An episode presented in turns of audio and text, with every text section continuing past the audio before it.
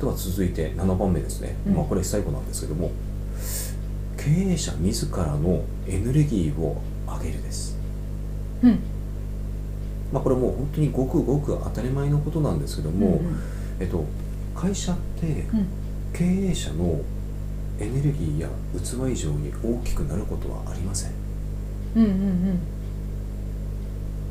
もうこれが結論なんですよ。うんうんうん。だつまりどういうことかといったら自ら経営者自らがうん自分自身が成長してうん。器を広げて、えー、とエネルギーを上げていかないといけないんです、うんうんでそれが例えばこれだとちょっと分かりづらいんで具体的な話をしてしまうと、うん。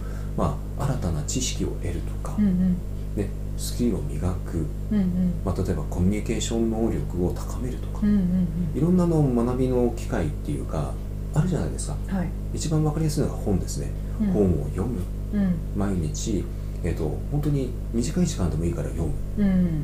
例えばセミナーに参加して勉強をしてみるとか、うん。そういうことも必要だと思いますうんなんか成功者の方はインプットの時間を多くするって言ってましたよね。はい。うん。でまあ、もちろんインプットの時間だけではなくてアウトプットするという時間も絶対的に必要です、うん。まあ、そうしないとあのやっぱり頭でっかちになってしまうんで、うんうん必ず学んだことは実践するうん。っていうのが必要です、うん。うん。でそうしていくとやっぱり自然とうん。器って広がっていくんですよ、うん。でそれはやはり自らのエネルギーを上げるということになる、うん。まあ、つまり会社の器も大きくなる。うん。でまあエネルギーを上げるというのは波動を上げてるということなんです、うん。まあ、つまりそういう状態の経営者にうん。貧乏神ってなんかつきたいとは思わないはずです、うん。えっ、とちょっとまとめるとはい。その貧乏神に逆に好かれてしまうのははい、そのプロ意識なくはい。ふらふらとなんとなくやっていて、うんであのすごくケチくさい感じのはい。人が貧乏神に好かれてしまうっていう。まあ自己中心的で自分のことだけしか考えていなくて、うん。であのなんでこの仕事やってるのかって言ったら、儲けるためうん。だけ。うん。儲かるあの儲けることももちろん大切です、うん。ただ仕事やってる理由がうんね儲かるっていうだけうん。だとすると、うん。どこかで足元救われます、うんつまり、うん。貧乏神に好かれやすくなるんですよ。うん。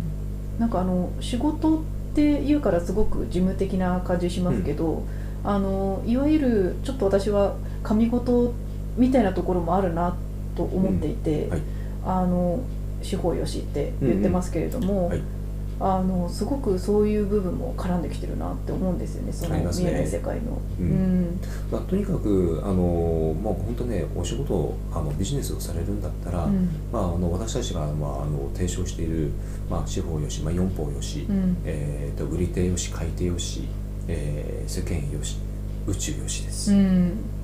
これがないとやっぱりあのどこかで、うんえー、とそういう貧乏神に好かれそうな場面というのがうん出てきて、うんでちょっとした隙間から入ってきますので、うんあのご注意していただけるといいのかなうんというふうに思います。誰かのためにってやっていくってことですね。す。はい。はい。今回のテーマに対するお答えは以上です。ありがとうございました。ありがとうございました。